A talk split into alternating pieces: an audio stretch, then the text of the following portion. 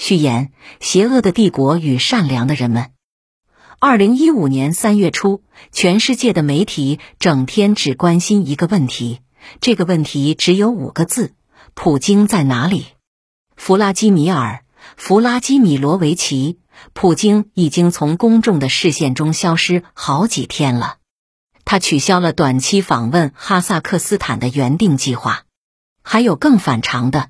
他甚至未出席俄罗斯联邦安全局那周在莫斯科举行的年度庆典。按照舆论推断的思路，这只能有一种解释：这位总统在几十年前是以间谍身份开始职业生涯的。如果他缺席了这样一场家族庆典，显然应当是发生了一些很不寻常的事情。问题只是发生了什么呢？首先流行的是谣言的善意版本。据说普京伤风了，或感染了此时肆虐莫斯科的流感。但他的新闻发言人德米特里·佩斯科夫一天到晚到处宣称，因为乌克兰危机，总统忙于处理各种药物，因此没时间整天上电视。从此时开始，谣言进入了最活跃的阶段。弗拉基米尔·普京不上电视。克里姆林宫可从来都不会放过任何一个展现国家最高领导人正面形象的机会。佩斯科夫还说，普京握手的力气跟从前一样大，甚至能握断对方的手指。那么到这个时候，发生过什么事情都是有可能的了。这种措辞是自叶利钦时代传下来的广为人知的套话。当这位前总统因身体不适或体内酒精含量过高而无法公开露面时，就给出这番言论，陈词滥调，代表的不是什么好消息。究竟发生了什么呢？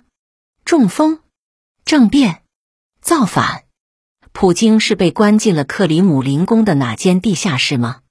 还是说整件事情都只是一次聪明的炒作？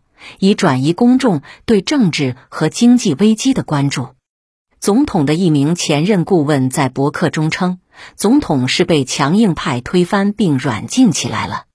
幕后主使是俄罗斯的东正教会。电视上不久就会发表声明，最好的克里姆林宫之声成为了从上一年缠身的政务中恢复过来。普京要去休养一段时间，这本就是他应得的。有些人认为这是一个明显的迹象，说明关于接班人的斗争尚未决出胜负。甚至有记者向白宫发言人提问：华盛顿是否知道普京藏身何处？或者贝拉克·奥巴马是否获悉了普京的失踪事件，以免做出不可预知的反应？而恼火的发言人只给出了一个不能让人满意的答复。紧跟美国总统的最新行踪已经够他忙的了，俄罗斯总统的事应该去问俄罗斯当局。无论是在脸书、推特或其他什么社交媒体上，阴谋论都在迅速滋长。也有一些本质上很单纯的猜测。新苏黎世报报道说，他的新任女友或妻子在瑞士生了个孩子，因此普京休了几天假。我们在二零一五年春天所感受到的兴奋是很典型的，一旦涉及普京就会如此。我们没有一天不在报纸上读到关于他的什么消息，通常都不是好消息。如果很例外的不是什么坏消息，那么这位总统肯定又一次对自己评价过高或举止不当了。他显然不是这个时代的救世主，但无论如何，他又是如此重要的人物。因此，我们不得不写他，而我们的政治家与他谈话时，无不气得咬牙切齿。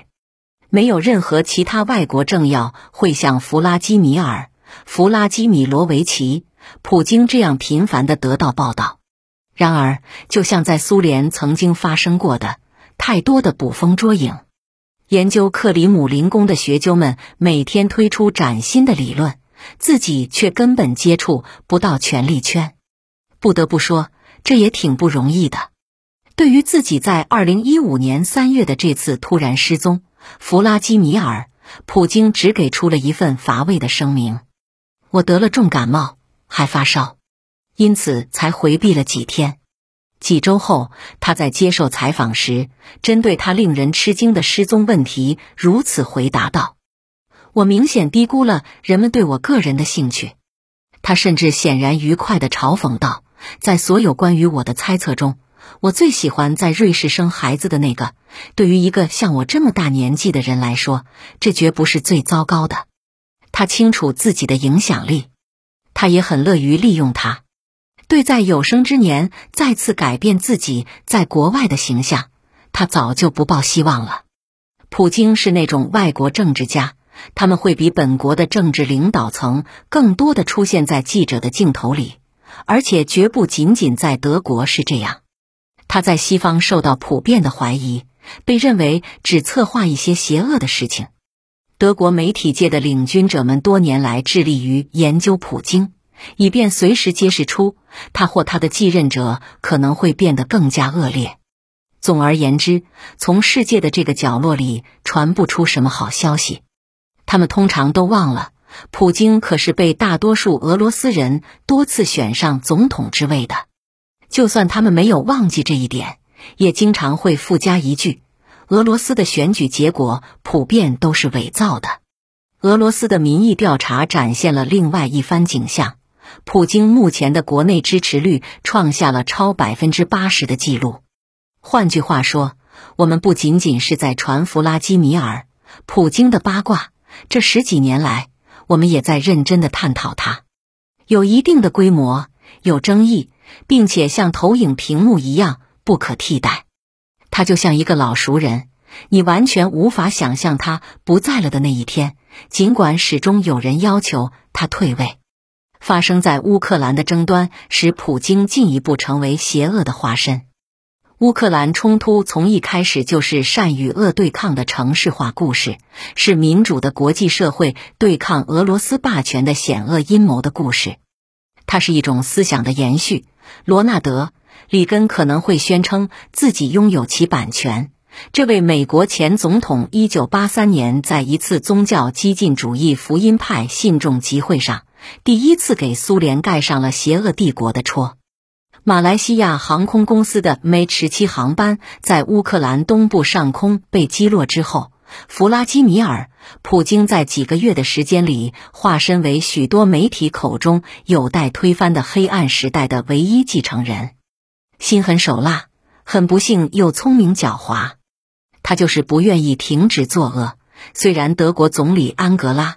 默克尔竭尽全力与他对话，他经常与他对话，仿佛冲突在谈话治疗的层面就可以得到解决，而不是要通过政治利益的有利平衡。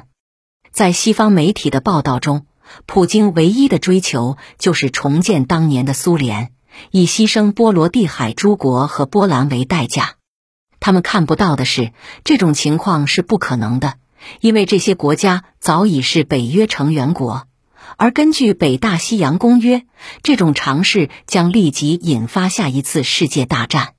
与此同时，歇斯底里的情绪逐渐平息。乌克兰竭尽全力，哪怕只是近似的建立起民主环境。为实现这一点，许多媒体走到街垒旁，许多人牺牲了生命，而学者们越来越多地争论。西方的崇高论调是否正确？这些论调将欧盟作为殖民国家、俄罗斯在压制自由方面的伟大对手来颂扬，宣称这个没落的帝国是不会放开乌克兰的。